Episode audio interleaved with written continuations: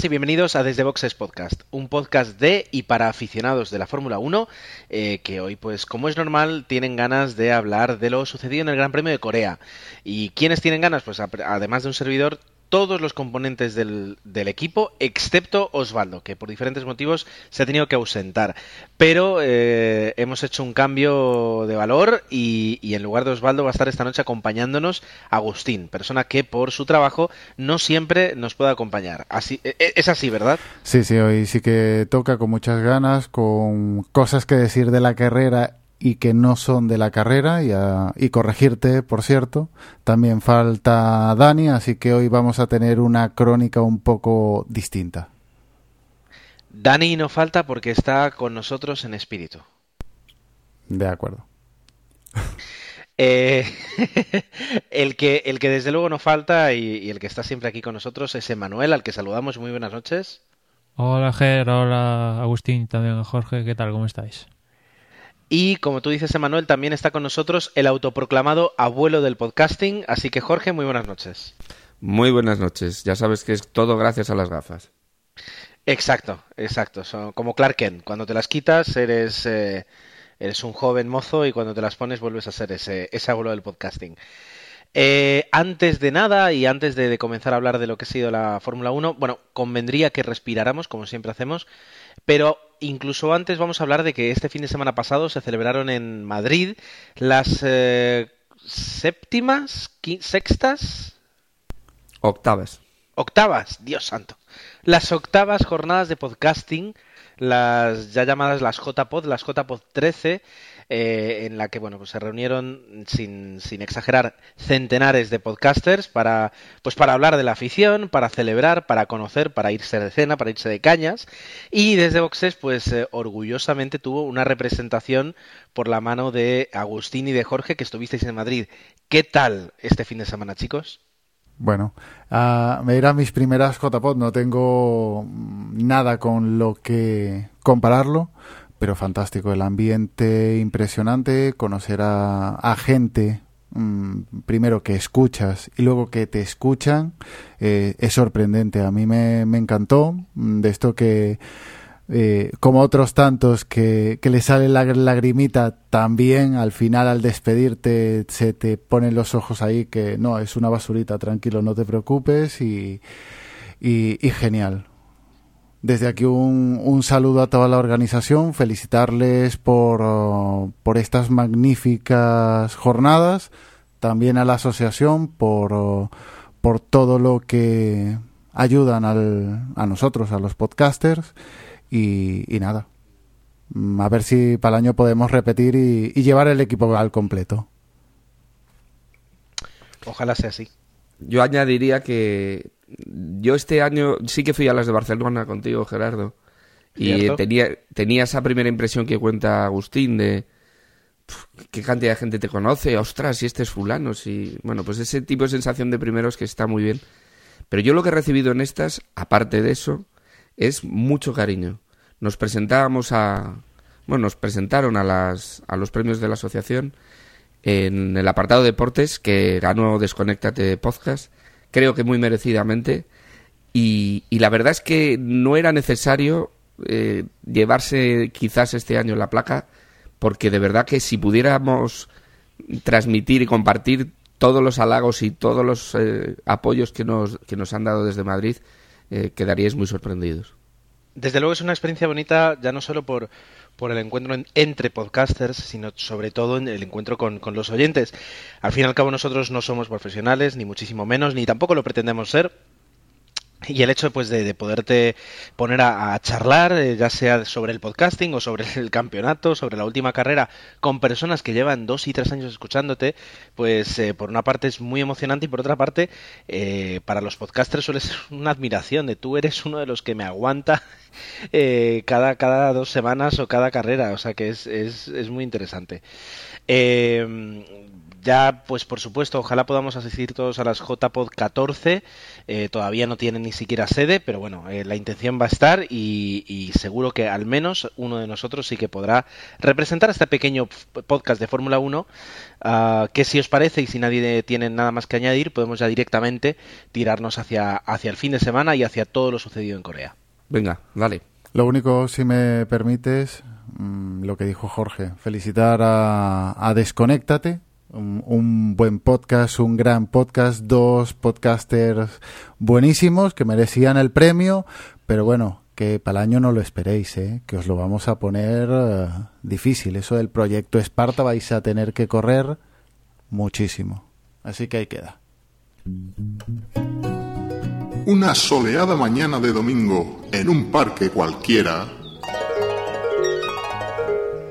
Aquí tiene ustedes su caña y su tapita, señores. Muchas gracias, buen hombre. Ay, qué gustito, si es que esto es calidad, Jesús. Así da gusto pasar el domingo, sí, señor. Madre mía, madre mía. Escucha, guapísima, que si quieres hacer ejercicio en condiciones, aquí tienes tú para lo que sea. Vaya, un grupito de domingueros. Demasiado pan para tan poco chorizo. Nada, Jesús, que hoy tampoco triunfa, ¿eh? Bueno, quedamos para la semana que viene, ¿no? ¿Te encargas tú del equipo de barranquismo? Hombre, faltaría más sin problema ninguno. Ya nos vemos y eso. Hasta luego.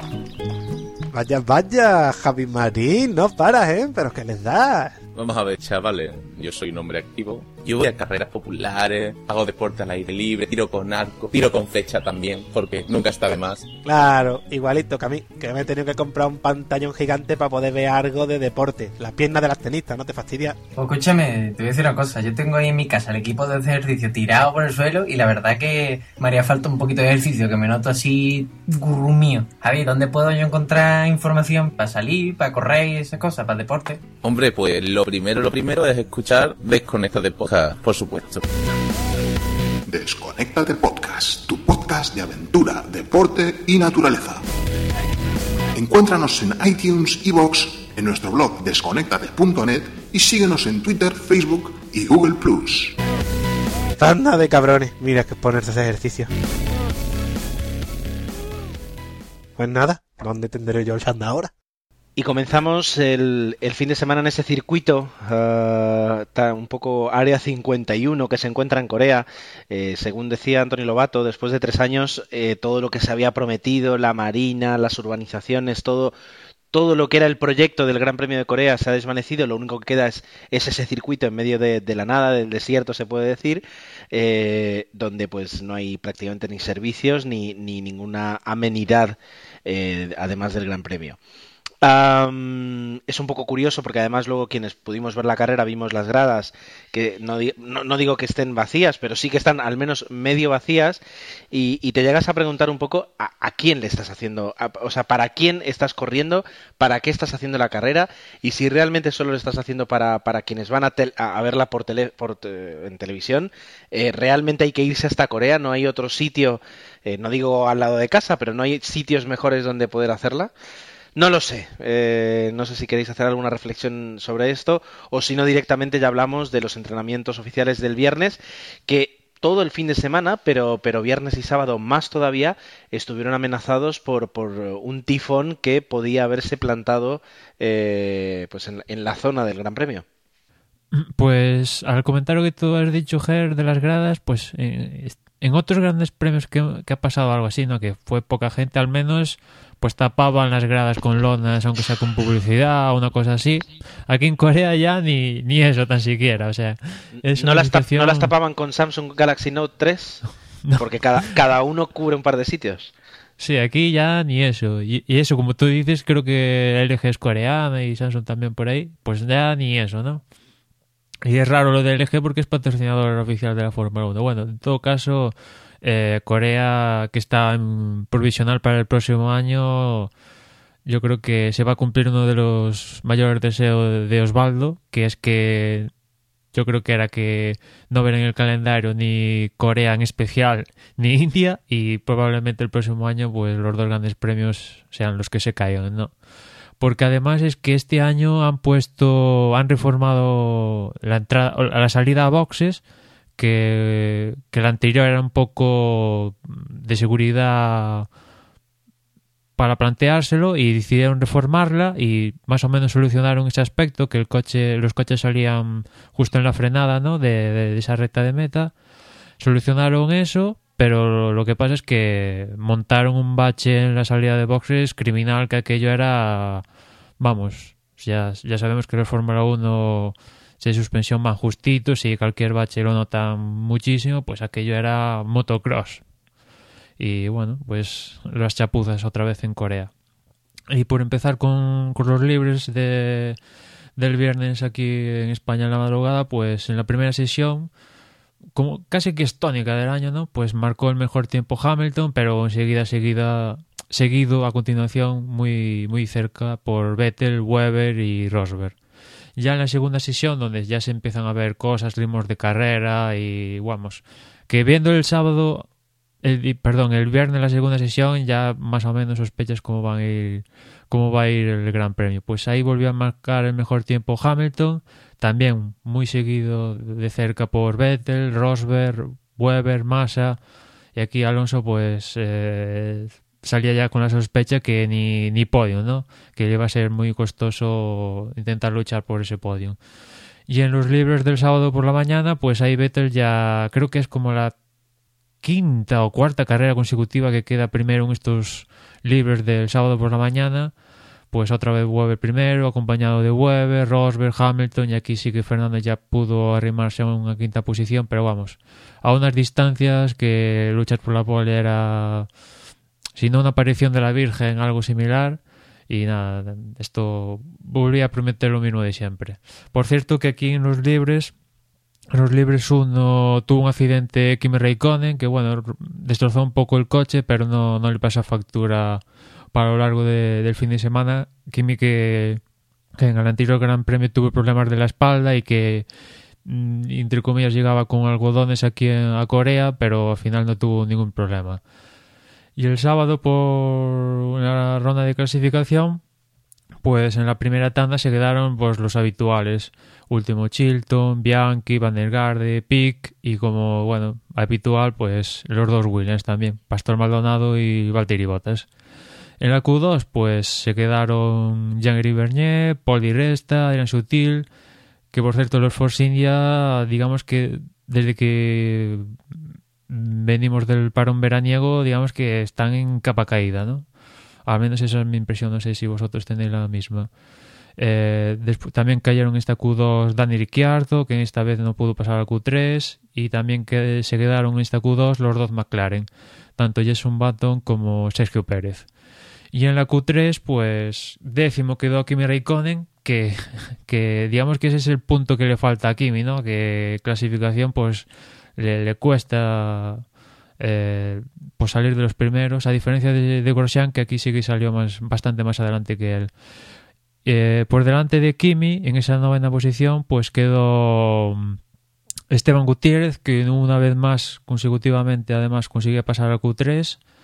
Y octavo fue Nico Hulkerberg, que demostraba que los Saubers que han mejorado bastante. Yo diría que incluso son la segunda escudería que más han mejorado desde, desde agosto. Primero Red Bull y segundo yo pondría incluso a, a Sauber.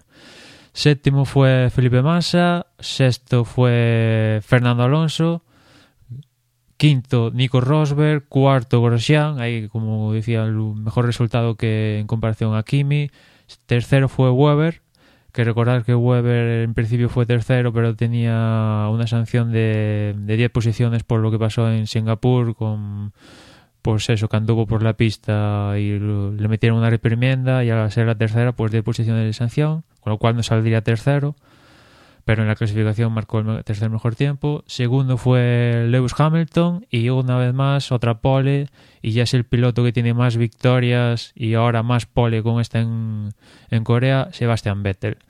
Y ya como últimas notas, por decir que también fue sancionado Bianchi, eh, que fue penalizado con tres posiciones por estorbar a Paul Di Resta durante la clasificación. Con lo cual, pues el guion parecía bastante claro, ¿no? Eh, una más para Vettel, más o menos. Sí, digamos que son es la misma película con otros actores o, o diferente trama para el mismo final.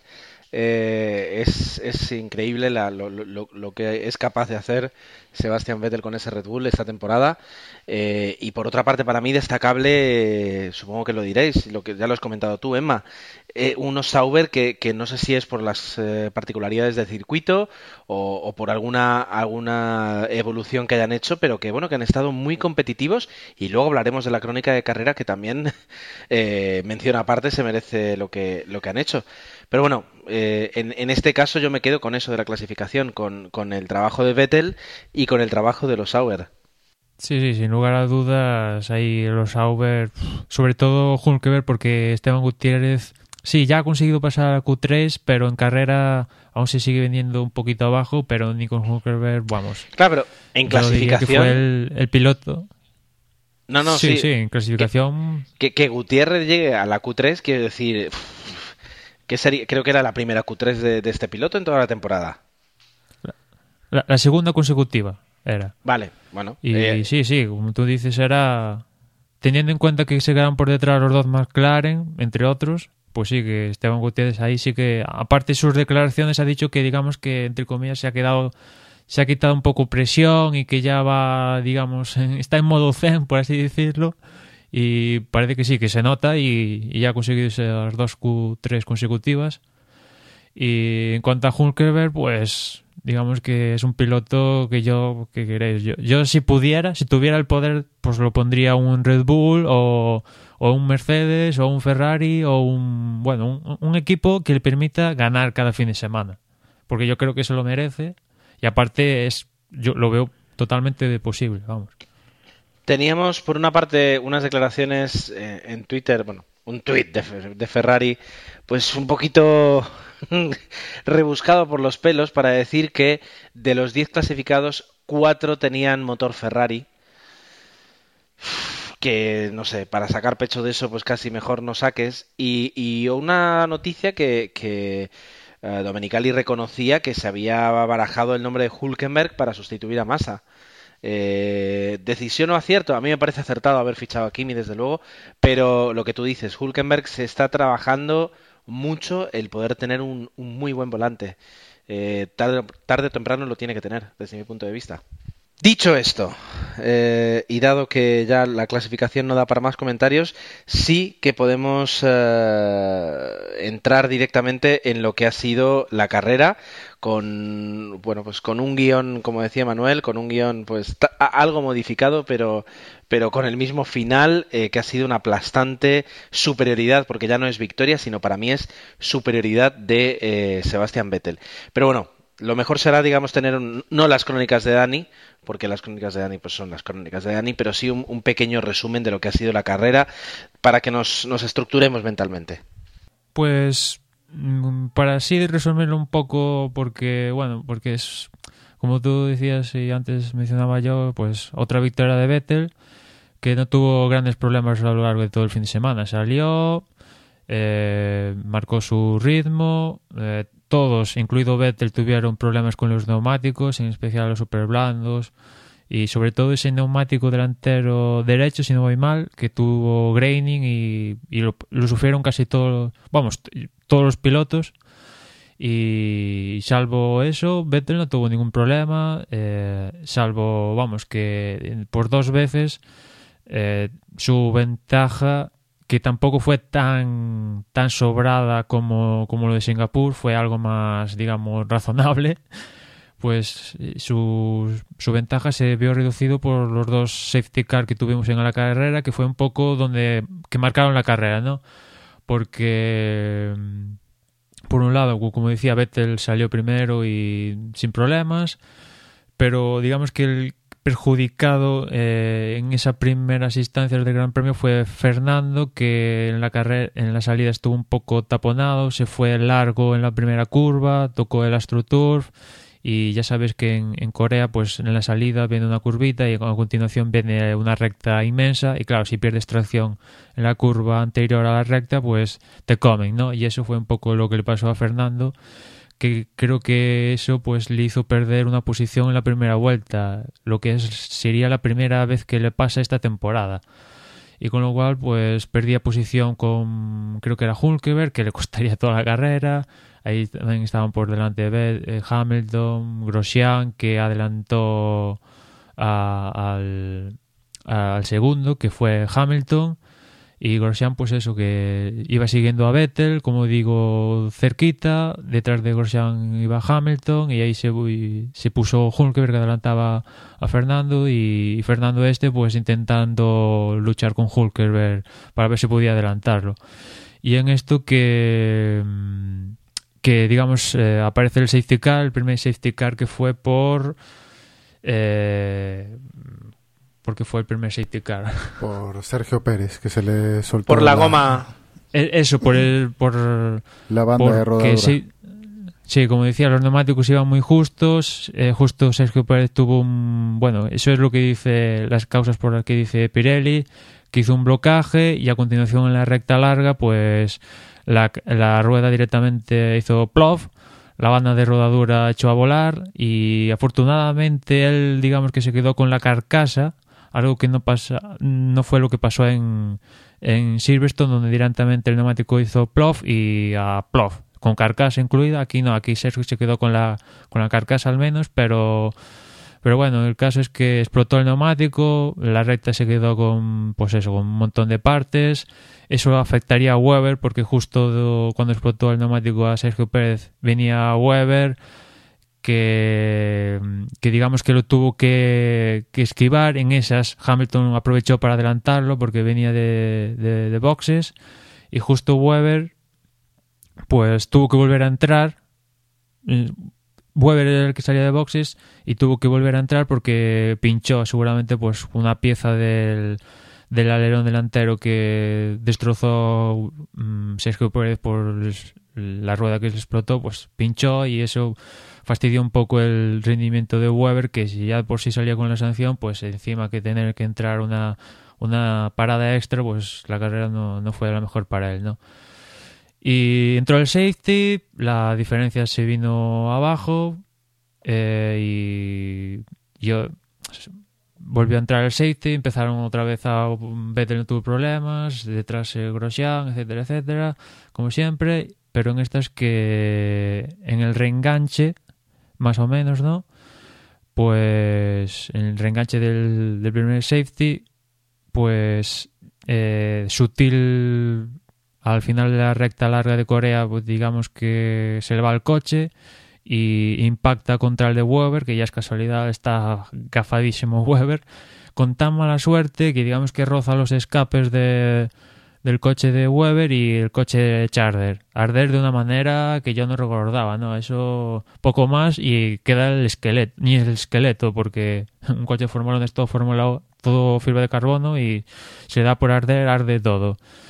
Y el caso que evidentemente tuvo que volver a entrar el safety, que es curioso porque el coche de Weber se fue al escapatorio, evidentemente Weber para el coche, se empieza a arder. Hay un, hay un par, ahí pasa un par de minutos donde no se actúa, eh, la fogata arde y arde, y es cuando ya sale el mensaje de safety, pero justo cuando pinchan la cámara de la recta larga, aparece un jeep, un todoterreno ahí al final de la recta, justo detrás venía Weber, y, y yo me pregunté, ¿qué, qué, qué, Tú qué no. safety car? Tú y Tú todos, no. ¿no? Todos, ¿no? Todos, ¿sabes? En plan. ¿Qué espera, hace un un jeep ahí? Han ¿Qué hace robado el? Mercedes y han salido con lo que tenían. Es decir, nos quedamos así un momento hasta que luego vimos que sí que era de eh, antiincendio, pero fue un momento de what the fuck.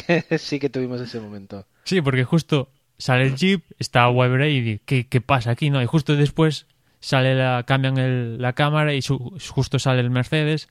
Pero bueno, la explicación es que ante el incendio Charlie Whiting dijo que vaya un coche de bomberos y la organización directamente digo, pues, pues que vaya el Jeep. Y directamente lo pusieron en la pista y menos mal que no pasó algo, porque si llega a ser en otra zona de la pista o el circuito llega a ser de otra manera, imaginaos que Vettel se empotra contra el Jeep y ya la tenemos liada aquí criminal. El caso es que hay una investigación a ver qué protocolo falló ahí o qué cosa, porque no es normal que, pues eso, que aparezca un Jeep, salvo, no sé, yo lo vería normal si un, piloto ahí tuviera un accidente criminal y que no diera ni a tiempo a proceder con el safety ni nada, ¿no? Directamente salga del coche porque está jugándose la vida, ¿no? Pero no, aquí fue un incendio que más o menos estaba controlado por los Marshall, que tenían, em, que tenían extintores ahí, pero bueno, sí que hizo Charlie White decidió que saliera un coche bombero y la organización puso el jeep en la pista y bueno, al final menos mal que no pasó nada, pero lo que sí que pasó en... Lo que sí que provocó ese safety es que estaban teniendo muchos problemas Fernando, Hamilton, Raikkonen, pues por adelantar a Hulkenberg. Porque Hulkenberg durante toda la carrera estuvo sensacional. Ah, en la primera parte aguantando a Fernando y en la segunda parte aguantando a, Hamilton. El que se libró de aguantar un poco a Hulkenberg fue Kimi, porque en, en esto de los safeties, Lotus eh, estuvo avispado y metió a, antes de que el resto a, a Kimi eh, a boxes y esto le permitió a Kimi salir muy por delante de, de Fernando y Hamilton porque Kimi que salía retrasado, salía noveno, pues iba detrás de estos tras el trenecito que estaba un poco provocando Hamilton provocando Hulkenberg, perdón, y, y ahí este adelantamiento de la parada, un poco venida del safety, etcétera, pues le permitió a, a Raikkonen saltar de, del séptimo octavo, creo que iba, directamente al tercero. Y con, con, lo cual, pues Fernando y Hamilton tenían que seguir luchando ahí con Hulkenberg para, para ver si, si lo adelantaban.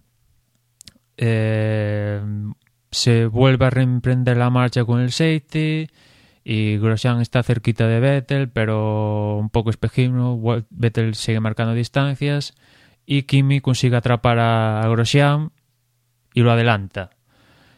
Pero mmm, Kimi no iba a tener ritmo para intentar ni siquiera acercarse a Vettel. Y ahí un poco, hubo un poco lío, entre comillas, al final de carrera entre Kimi y Grosjean, porque Grosjean, según lo que dice el equipo Lotus, quería órdenes de equipo para que Kimi dejara pasar a, le dejara pasar. Y el equipo le dijo que no y al final pues Kimi quedó segundo y Grosjean quedó tercero.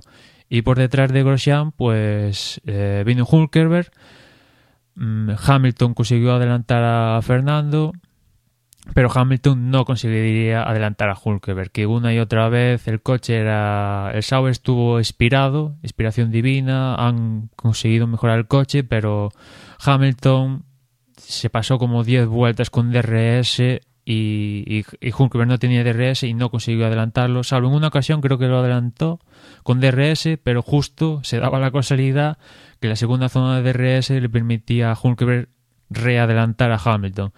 Y bueno, Hulkenberg hizo un carrerón, consigue su volver a igualar la mejor plaza en Fórmula 1, que es un cuarto con Forcine que logró el año pasado, pues otra vez cuarto.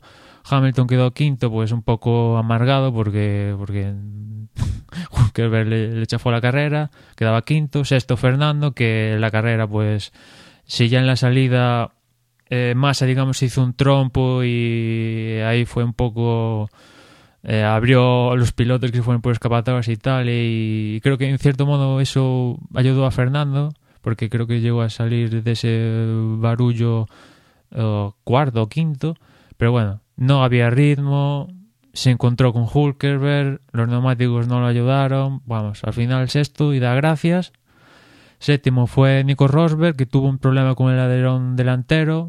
Eh, tenía pinta de luchar por el, por el podium, pero bueno, justo al adelantar a Hamilton precisamente, el alerón delantero se le descolgó lo suficiente como para que tenga que volver a entrar a boxes y ahí se chafó su posible resultado a podium y finalmente acabaría séptimo. Y octavo fue Baton, otro puesto más para, para McLaren que, pues eso, un hasta un quinto le cuesta, un sexto y pues eso.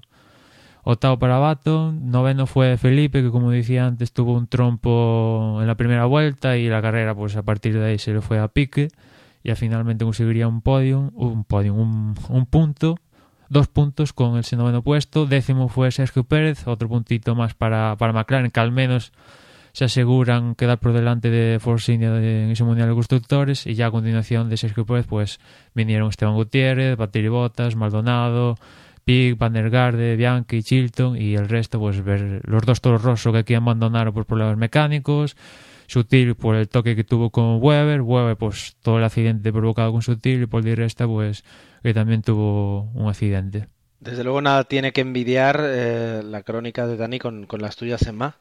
Eh, yo creo que mucho más completo de lo que pensábamos que iba a ser y, y bueno, yo creo que has, no te has dejado ningún detalle por alto y, y si es así seguro que, que pronto nos lo comentan. Eh, con esta crónica de carrera y antes de que, de que yo diga nada, pues eh, eso, dejo, dejo que los demás comencéis esta ronda de opinión de lo que ha dado de sí el Gran Premio de Corea. Un poco lo que decís en clasificación. Junkelberg ha, demostrado por qué Ferrari andaba detrás de él y, y lo que decía Emma. Mm, Se merece un puesto dentro de un- uno de los grandes coches porque ha demostrado talento. Solo esas cantidad de vueltas mm, parando tanto a Hamilton como a Alonso, pues eh, dicen mucho de él. Es verdad que tenía una configuración de coche con mejor tracción y mejor velocidad punta, pero hay que saber estar ahí, no cometer ningún error y parar a pues a dos campeones del mundo. Así que a mí me parece que perfecto. La verdad es que el trabajo lo ha demostrado. Raikkonen demuestra por qué lo ha elegido Ferrari y aunque con un poquito de suerte para llegar a ese segundo puesto, pues también. La verdad es que también demuestra que es, clasifica mal, pero, pero luego cuando le das el coche corre muy bien. Y destacar a Vettel. Mm, Vettel nos guste o no nos guste, cuarto campeonato del mundo que va a conseguir sí o sí y, bueno, tiene el mejor coche, no cabe duda, pero está demostrando también ser el mejor piloto. Y, eso que dices, eh, Jorge, sobre Vettel eh, es así. Y, y yo creo que muy pocas personas pueden eh, tener algún argumento para, para negarlo o para ponerlo en duda. Es decir, la combinación coche-piloto en el caso de Vettel y Red Bull es, eh, si no es perfecta, roza la perfección. Y, yo creo que es la envidia de todas las escuderías en los últimos 10 años. Sí, sí, estoy con vosotros y, y decir que, bueno, gana porque tiene un Red Bull, pues, pues es que es normal. Esto es Fórmula 1, hay dos componentes, piloto y máquina. Y si las dos están que se salen, pues da como resultado esto, ¿no? Y, y pues hay veces que un piloto le saca más de lo que tiene la máquina y hay veces que, al revés, que la máquina le permite al piloto pues pues ayudarlo, ¿no? Y, y forman dos componentes que esto es la Fórmula 1 y así es este deporte, ¿no? Y si Vettel tiene la gran suerte que tiene un equipo detrás magnífico y él es un pelotazo, pues gana carreras y hace poles y, va a llevar cuatro títulos y, ya está. Y el resto, pues intentar mejorar para conseguir alcanzarlo. Que, que igual hay decisiones a lo largo de esta temporada. El cambio de, de neumáticos, que sí, que quizás perjudicó a Fernando con el Ferrari, también a Lotus y a Force India. Quizás son los, los, las escuderías más perjudic- perjudicadas por lo que pasó con los neumáticos. Pero bueno, ahí está Lotus con Kimi y con Grosjean, que siguen consiguiendo eh, podiums. Quizás si de continuar con los neumáticos hubieran conseguido victorias. Quizás, no lo sabemos. Pero bueno, siguen ahí con, con podiums. Fernando en las últimas tres carreras antes de estas, pues había conseguido do- tres segundas posiciones, que desde mi punto de vista, esas tres segundas posiciones consecutivas es como, no sé, como si se me, si se me aparece la Virgen María mañana, ¿sabes? Que es un poco un milagro porque el coche, el Ferrari este año, el punto culmen fue Barcelona, que ahí en Barcelona Fernando y el coche estuvieron sobresalientes, pero a partir de ahí, y lo, di- y lo dicen ellos, que el coche no ha evolucionado lo suficiente y, aquí en Corea encima pues no el neumático no y encontrarse con ese Hulkenberg pues eh, no no fue posible conseguir eh, un podio más y no hay nada más que decir ¿no?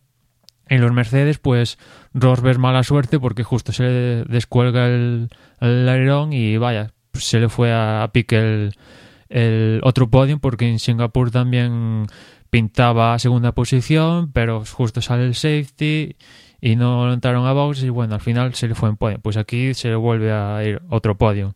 Y Hamilton, pues que se encontró con y, y el Mercedes incluso ha perdido ese punto que tenía de, entre comillas, sobrado en las clasificaciones. Hasta ese punto, Vettel se le ha quitado ese puntito que tenía Mercedes en clasificación. Hasta ese punto, Vettel se lo ha comido a los pilotos de Mercedes. Sí, me permitís. Eh, mm, en parte lo que dijo Emma, eh, Vettel está sobresaliente y creo que más eh, las críticas que le llueven no es porque lo haga bien, no es porque por el coche, es más bien porque es impotencia de, de ver que tendríamos un campeonato súper reñido eliminando a Vettel. Entonces es como, no, ya está todo vendido, no vamos a disfrutar la carrera, pero es que salvo el primero, que ya sabemos lo que va a ocurrir, el resto es que está reñido. Si no está, bueno, en esta carrera está Hulkenberg, pero si no hay una disputa entre, entre otros pilotos y está muy bien. Y, si hablamos por parte de Alonso, de aquí a final de temporada que no va a haber ninguna nueva modificación en el coche, ninguna mejora, van a sufrir. Ya vemos que Sauber ya está en el nivel de Ferrari. Es decir, que les queda un final de temporada muy difícil. Van a tener que, cada vez se van subiendo más equipos a, la, a esa lucha y cada vez se le va a ser incluso difícil conservar ese, ese subcampeonato que por el momento mantiene. Sí, sin duda. Y, recordando temporada mm, tiempos pasados, yo creo que lo que sí que era aburrido de verdad eran las temporadas de, de Schumacher con Ferrari, donde ganaba 14 carreras de, de 17 que había en aquella temporada. Y aquello era, fue, yo creo que es el punto culmen de aburrimiento mayúsculo que ha habido la Fórmula 1. Y como tú decías, Agustín, al menos en, esta, en estos años de Vettel, y, centrándose en este año, pues sí, Vettel gana, pero en la parte de atrás al menos tenemos un Hulkenberg que pelea con Hamilton, que pelea con Fernando, Fernando pelea con Raikkonen, Raikkonen pelea con Fernando, Hamilton pelea con Raikkonen, Rosberg pelea con Hamilton, eh, Grosjean pelea con Raikkonen. Tenemos este tipo de luchas y mm, hacemos la vista cinco años atrás y, el cambio de reglas yo creo que ha ayudado y ahora vemos muchos más coches pegados tras los otros. A mí ya se me hace totalmente natural ver a, cuatro o cinco coches en línea el trenecito y apenas pierden carga aerodinámica, ¿no? Entre comillas. Y si he hecho la vista atrás hace cinco o seis años, ver a cinco o seis coches en línea en trenecito, eso aquello era un milagro, ¿no? Y al menos, vale, Vettel domina, pero no es aquello de tiempos pasados donde ganaba Schumacher, segundo era Barrichello y, los otros ya, pues ya, venga, pues salimos a correr porque ya sabemos lo que va a pasar. Por otra parte, y, digamos añadiendo a, la lista de escuderías, de las luchas que, mencionabas ahí, eh, Emma, que es verdad que, más allá de lo que hace Vettel en su primera posición, pues tienes un, grupo reñido y, el resto del podio se disputa muchísimo. La escudería que ya ni siquiera está entrando eh, es McLaren, es decir, eh, es, es increíble, no increíble, pero, pero sí que llama mucho la atención hasta qué punto eh, han, llegado en el que no pueden o sea, les cuesta llegar a la Q3 y, no recuerdo la última vez que un McLaren hizo una gran carrera en cuanto a posición o en cuanto a lucha por las primeras posiciones. Y, entiendo que, desde hace ya varios grandes premios no hayan continuado evolucionando su coche, lo, lo entiendo, pero qué mal incluso estaban entonces para que ahora estén en este punto, ¿no? Eh, no dejen, o sea, carrera tras carrera no deja de llamarme la atención eso. Pues eh, te lo recuerdo, Gerardo, el año pasado acabaron ganando las dos últimas carreras. Y fíjate cómo ha cambiado la película tanto, ¿eh? Claro, dentro de todo es comprensible porque el año, el año pasado, es decir, los coches de este año son, son puras evoluciones de los del año pasado, entonces el año pasado tenía mucho sentido continuar hasta el final, porque al fin y al cabo parte de las mejoras que pudieras hacer te las traías al coche de este año con todo el cambio de reglamentación que, que, que, está por venir, uh, no tiene sentido. Pero claro, es decir, eh, eh, es que son, son McLaren que, que, no los ves pasar de, la décima posición, de la novena. Eh, de repente ves ahí a Baton que lo ves quinto y dices qué ocurre y es que todavía tiene que meterse en, en, a cambiar neumáticos. Y es eso, juegan constantemente, sobre todo Baton, a la estrategia alternativa de neumáticos que todas las escuderías pueden hacerlo y, tienen que hacerlo de vez en cuando, pero que como para, para McLaren es como la, la, única posibilidad de intentar hacer algo. No, no, no, lo sé, no lo entiendo. O sea, no lo entiendo. Sí lo entiendo, pero eh, me resulta extraño. Sí, tenían un coche ganador y pecaron de ambiciosos, excesivamente ambiciosos yo creo, y evidentemente ahora decirlo pues es muy fácil, pero yo creo que pecaron de ambiciosos, pues eso, tenían un coche ganador y quisieron ya no ganar, sino arrasar y al final ni ya ni ganan ni podium y pues eso alcanzar los cinco primeras posición cinco primeras posiciones es casi milagroso. Y, y, decir que hay coches peores que Ferrari pues pues sí pero digamos que sería un poco consuelo de tontos no como se suele decir pero está claro que que pues eso quitando a Red Bull eh, es cierto que Lotus este año con los medios que tiene porque hay que hay que poner en una balanza los medios que tiene cada escudería y, lo que consiguen en pista. Lotus, en cuanto a eso, yo creo que está genial. Eh, evidentemente Red Bull pues pone muchos medios, pero él es súper rentable porque arrasa. Ferrari pues tiene infinitos medios, pero no, no, no los lleva a la pista. Y después McLaren pues tiene muchos medios, pero está claro que este año, pues si el año pasado ya dije que, que Mercedes estaban descubriendo nuevos colores, nuevos negros, pues este año McLaren pues ya no sé qué decir. Sinceramente ya yo creo que no hay un punto más bajo que, que el de Mercedes del año pasado y, y, se han superado. Y espero que el próximo año pues eh, realmente pues sea tengamos cuatro escuderías que luchen de tú a tú porque eso sería la iba a decir vamos a ver sería el no va más no tener ahí a un Lotus a un quizás Lotus no por los medios justamente pero un McLaren un Red Bull un Ferrari un Mercedes de tú a tú. Y además con los dos pilotos en cada escudería que yo creo que lo pueden hacer. Bueno quizás Red Bull no con Ricciardo habrá que verlo pero de darse la situación sería muy interesante que se diera eso y a ver si, si, si pasa que no creo pero bueno ojalá sobre, sobre un poquito el Gran Premio de Corea y sobre lo que es el trazado, la pista, eh, tú decías, comentabas, Emma, que, junto con la India pues está en el calendario provisional, pero que, que tiene algunas papeletas para que, para que se caiga. Eh, ¿Os gusta el trazado al menos? Es decir, lo que, lo que es el, el espectáculo que ofrece, uh, ¿os parece al menos interesante? Yo reconozco que esa salida con esa curva tan corta y luego pues esa montonera sí que resulta interesante y, nos, ofreció pues alguna alguna emoción al principio de la carrera. Ah, el circuito no me desagrada, pero no sé si, si tampoco, le digo, sería una gran pérdida en el caso de que el año que viene no se disputara el Gran Premio. ¿Echaríamos de menos eh, una carrera como la que como la que vivimos ayer? Hombre, tiene sus puntos. Como tú dices, esa recta larga, pues tiende a eso, a que haya ahí movida, pero hasta que visualmente por la televisión ves ves ahí el puerto con esos es, el aparataje de un puerto industrial, digamos, ahí para los trailers y tal, pero hasta visualmente es pues eso, lo que decías tú al principio del podcast, Área 51 y no no no es es que venir comparándolo del Gran Premio que venimos, que es Singapur, pues evidentemente pues es como si estás en pleno y te cortan el rollo, ¿no?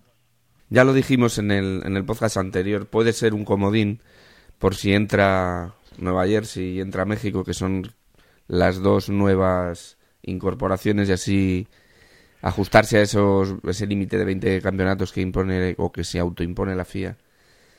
Porque bueno, puede, o sea, si, si estuviéramos en el campeonato del año que viene y hubiera un dominio tal como tenemos este año, alargar la agonía creo que tampoco beneficia al, a, la Fórmula 1.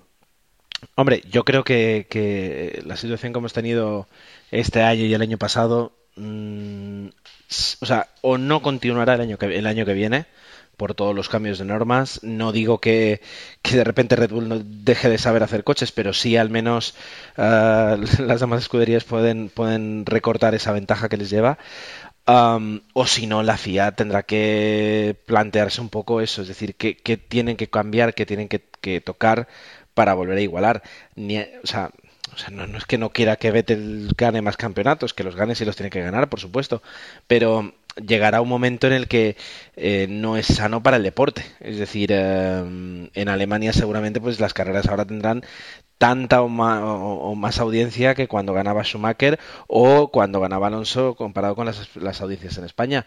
Pero un gran premio como el de ayer a las 8 de la mañana y que a las ocho y media ya te das cuenta que vas, va a terminar como, como vienen terminando muchas, muchas carreras este año, pues mucha gente apagará la tele y será la cama.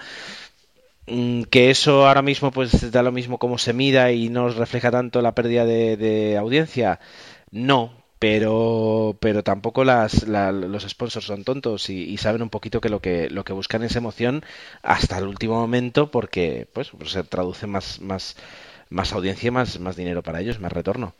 Mm, en ese aspecto, sí. Eh, de, de, todas formas, yo no necesito un campeonato de 20 carreras, uno de 18 me sirve igual. Si las carreras son buenas, es decir, prefiero 9 de 18 buenas que no 5 de 20 malas. Ya lo dijo Emma antes. Eh, también hubo la, eh, la época de, de, Ferrari con Schumacher que ganaba y parecía que esa época no iba a acabar y ya estábamos deseando que eso, que viniera otro equipo, lo destronara y, volver a ver algo. Lo del patrocinio, si fuera otro equipo, eh, viendo que ya va decayendo la, la audiencia por culpa de eso, uh, ya no tenemos campeonato, estas últimas carreras sí, está animada la parte de atrás, pero como quien dice, las últimas carreras ya va a estar todo vendido.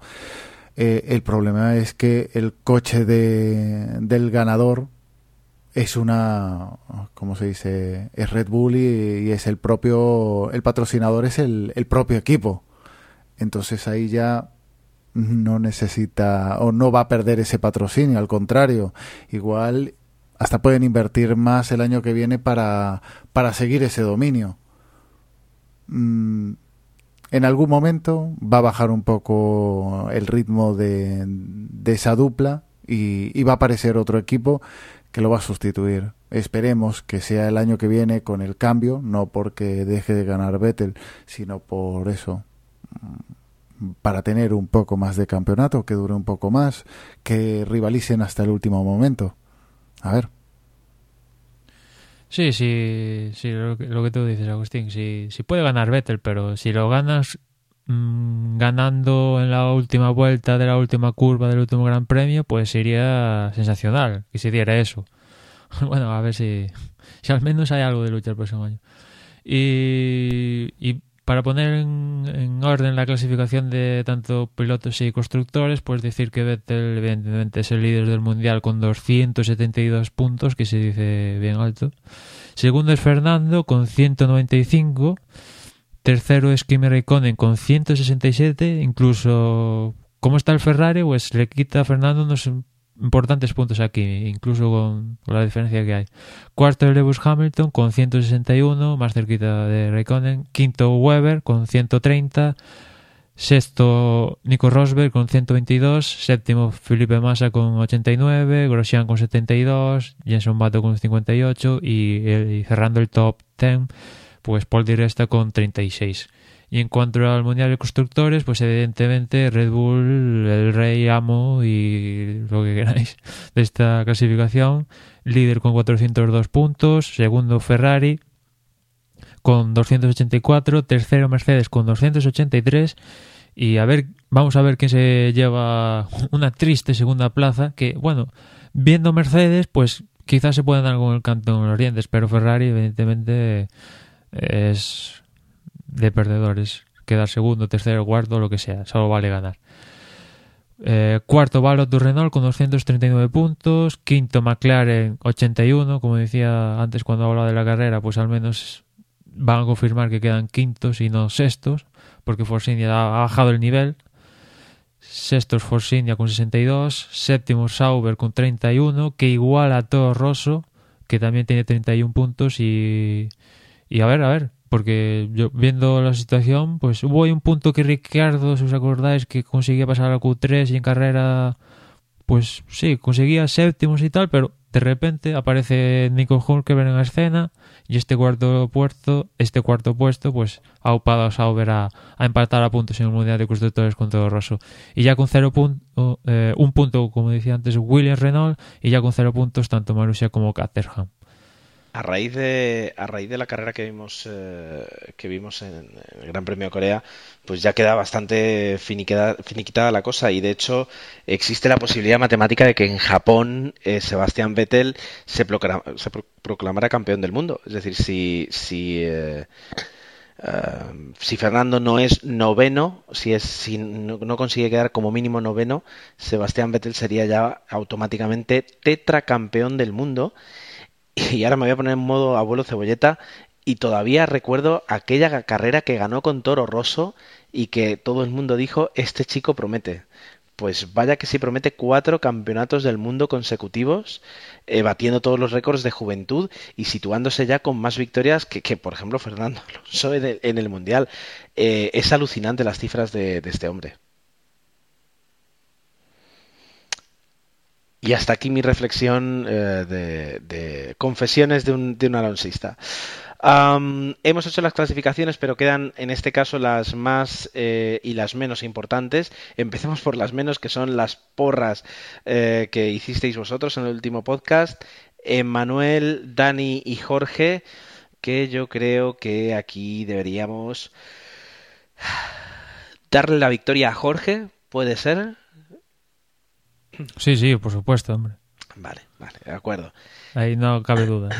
y dicho esto, que no tiene importancia ninguna, sí que podemos hablar un poco de cómo queda la porra, ah, tal y como, tal y como, bueno, a estas alturas, eh, la porra de nuestro blog. Agustín, cuéntanos. Pues te cuento, en esta carrera el que más puntos consiguió fue MJ Tardos con 170 puntos, segundo Garrafa con 162, Josep Vicent con 160, Lualisa con 156, eh, Emanuel, mm, este chico me suena, 155, Karen 152 en sexta posición, séptimo Dado 3 con 150, Matt Max con 149 en la octava posición, Lebrel 143 en la novena y cerrando el top 10 Don Orión con 141. Y en la general, que sigue ahí bastante reñida, en primera posición José 8545 con 1958, MJ Tardos con 1893 segunda posición, Josep Vicente tercera posición con 1891, Emanuel cuarto con 1883, eh, Bilito 1854 en quinta posición, Dan 8, este también me suena, eh, sexta posición con 1823, séptimo Chic con 1812, Karen octavo con 1798, Michael K 1980 en novena posición con 1700 88 y ya cerrando también el top 10, Garau Rosselló con 1767 puntos. Muy bien, pues eh, hemos eh, comentado pues eh, todo lo que ha dado de sí el Gran Premio desde, desde los entrenamientos del viernes hasta la porra desde boxes. En ese aspecto hemos, hemos, hemos terminado lo que es el Gran Premio de Corea. Vamos a, hablar ah, de algunas noticias antes de ya, digamos, plantear lo que va a ser el Gran Premio de Japón la semana que viene. Aquí ya damos un salto rápido ah, y comentar un poquito los horarios y, como siempre, pues neumáticos y, zonas de DRS. Noticias eh, relámpago que podemos decir, que no son tanto noticias porque ya llevan varios días dando vueltas, pero bueno, que, que merecen la pena un comentario. Ah, por una parte, ya es oficial que Sauber va a repetir eh, su, alianza con, Ferrari de cara a, al menos a las próximas temporadas con este nuevo motor. luego ya veremos qué cambios hay una vez ya los estén, utilizando y, y, qué saltos vemos. Pero bueno, el año que viene se confirma que Sauber sigue utilizando motores Ferrari. No sé si, si hay allí pues una posibilidad de crear una, una alianza como la que McLaren Mercedes tuvo con eh, tuvo con o ha tenido o sigue teniendo, mejor dicho, con Force India o si simplemente pues es, eh, es eh, que están contentos con los motores. No lo sé, no lo sé. Así como con los Renault, pues parece que siempre hay muchos fans de ese motor. No sé hasta qué punto hay fans del, del motor Ferrari. luego tenemos una noticia sobre Bianchi en Marussia. Sí, que se ha confirmado que va a continuar otro año más en Marusia y había por ahí en, se hablaba de que igual daba el salto a un, precisamente a Sauber o a un coche superior, y, pero no, al final pues lo, siguen, lo continúan en, sigue continuando otro año en Marussia. Pues, por cierto, hablando de Bianchi, y algo que se, se me escapaba de la carrera es que los cuatro pilotos de Caterham y Marussia los cuatro recibieron reprimendas, pero en el caso de Pique y Bianchi, como a ser la tercera, pues los dos van a perder de posiciones para Japón, que bueno, pues tampoco es mucha pérdida para, para estos pilotos. Eh, y continuando con las noticias, pues ya se conoce el calendario de test para el próximo año, el 2014, eh, y hay una pérdida para España. El primer test va a ser en Jerez, como ya es tradicional, a finales de, enero, del, 28 al 31. Ahí se van a poner en liza los primeros entrenamientos con los nuevos motores, nuevos, las nuevas, pues los nuevos monoplazas. Y a continuación, pues ya no vamos a ir a Montmeló, porque los dos siguientes test de, pretemporada van a ser en Bahrein.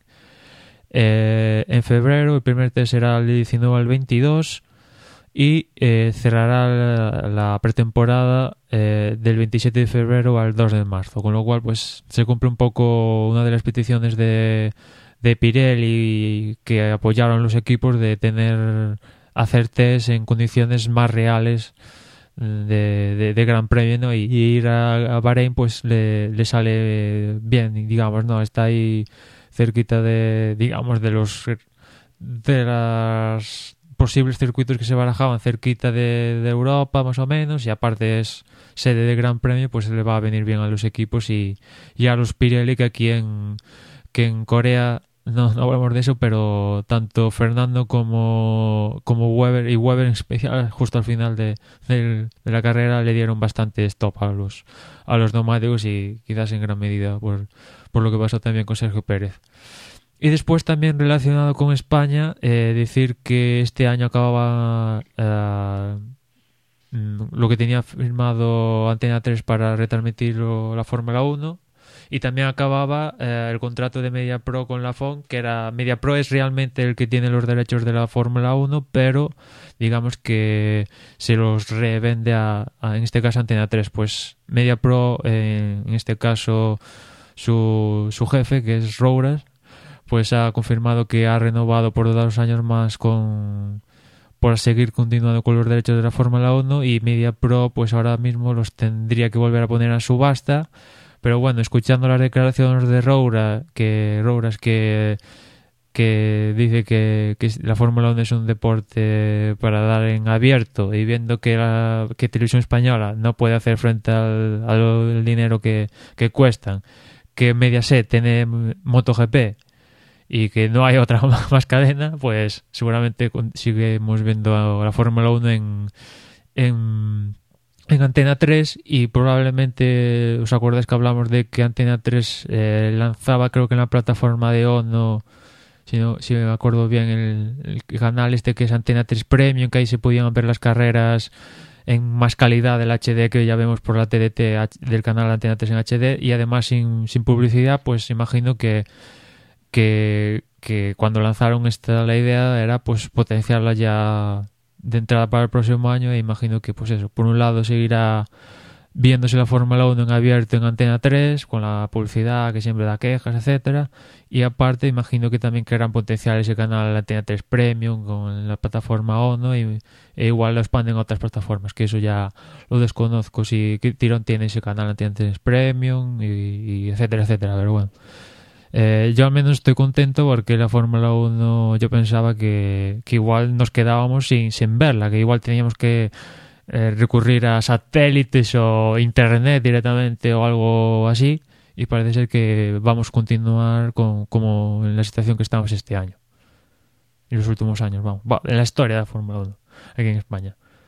Bien, pues eh, con, el, con el comentario de Emma terminamos esta pequeña sección de noticias que, bueno, tres o cuatro cosillas que han sucedido en los últimos días y que queríamos comentar aquí.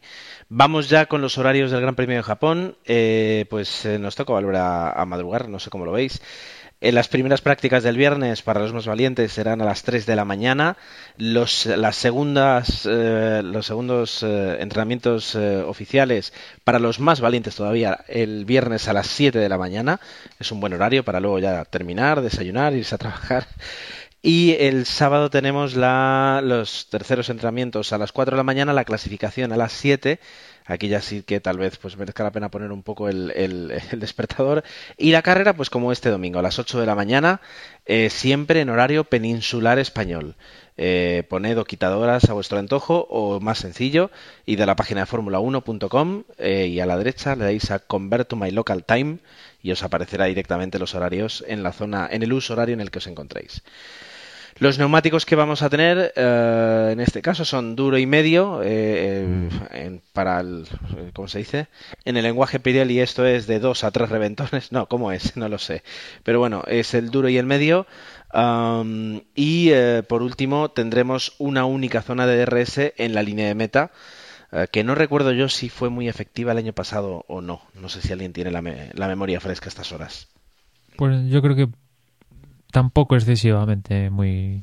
No, aparte esa bueno la primera curva de Suzuka es bastante rápida y bueno tampoco es que de bueno en general Suzuka no da para muchos adelantamientos. Es un circuito de curvas enlazadas a alta velocidad y y eso para los adelantamientos hay alguno es verdad pero no es de muchos adelantamientos Suzuka. Bueno pues nos, divertiremos viendo cómo Vettel, cómo Vettel deja a todos los demás detrás, salvo que haya alguna novedad. Por mi parte, poquito más que añadir. Ah, bueno, sí, hagamos la porra, ¿no? Directamente. Y como hace mucho tiempo que no participo yo, la voy a decir. Venga, total, es gratis. Voy a decir que primero Fernando, eh, segundo Raikkonen y tercero Vettel. No sé por qué, pero digo eso.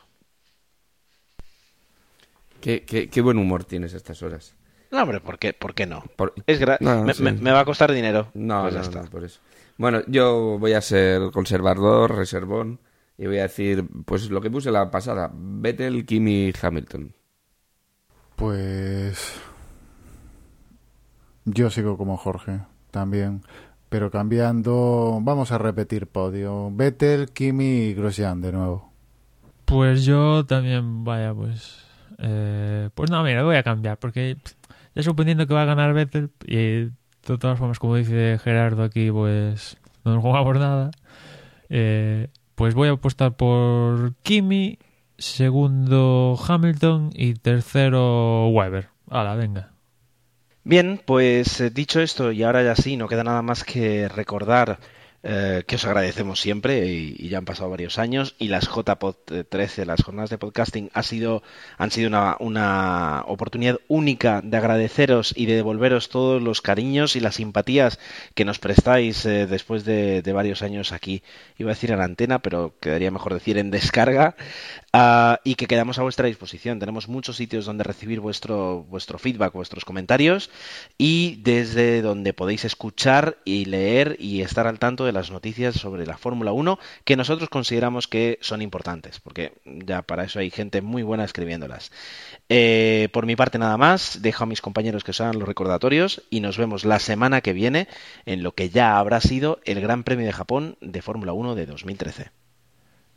Pues yo también me uno al agradecimiento de Gerardo y, y bueno y el de Agustín y Jorge que lo pudieron hacer en persona, pues Agradezco a toda la gente que nos escucha y la que no nos escucha y la gente que comenta en Facebook, que estas semanas hay más gente que comenta en Facebook, la gente que comenta en Twitter, eh, pues no sé, eh, muchas gracias y, y, que la verdad que eh, imagino que, Jorge y Agustín pues disfrutaron bastante y, que venga alguien y te diga, oye, que yo te escucho y tal, pues es una sensación pues la... Mm, la bomba, vamos, que te digan algo así. Y que muchas gracias a todos y, y que a continuar, a ver que y que el próximo año sea mejor, tanto de resultados como para nosotros que grabamos aquí y que, y que a ver si estamos más, en más ocasiones pues todos juntos. Y os doy los datos de contacto, como siempre, pues estamos en Twitter, la dirección es twitter.com barra desde boxes, en Facebook facebook.com barra desde boxes, también estamos por Google Plus, nos buscáis ahí por desde boxes y nada más, nos escuchamos en la próxima carrera. Pues eh, recordad la porra, sobre todo los que estáis arriba, no hagáis lo que hago yo, que me olvido ya sistemáticamente, la verdad es que no tengo ninguna oportunidad, pero arriba todavía está el campeonato ahí luchándose, así que antes de ese sábado a las 7 de la mañana tiene que estar hecha y también unirme al agradecimiento, como he dicho antes, y quiero recordar en especial a los organizadores, como decía Agustín, a Treki, a Iván, a Chema Hoyos y, también a nuestro amigo Juan, que, es el que tenemos más cercano y, que me alegró un montón verlo allí. Hasta la próxima semana. Y nada, seguir cerrando agradecimientos a todos aquellos que consideraron nuestro, nuestro podcast como un candidato a, ganar el mejor podcast de deportes. Eh, como dijeron en una de las ponencias, vuestro feedback es la gasolina que nos mantiene eh, vivos. Así que, eh, nada, dadnos feedback de una manera o de otra. Os dejamos el correo desde boxespodcast.gmail.com y recordaros que, que, hay una nueva versión de la aplicación de Desde Boxes. Así que, si tenéis un, un teléfono Android, mmm, ya podéis descargarlas, entráis en el Google Play, buscáis desde boxes y ya la, ya la podéis instalar. Así que mm, nada, nos seguimos escuchando y hasta la próxima JPod que a ver si vemos a, a más oyentes. Un saludo y hasta la siguiente.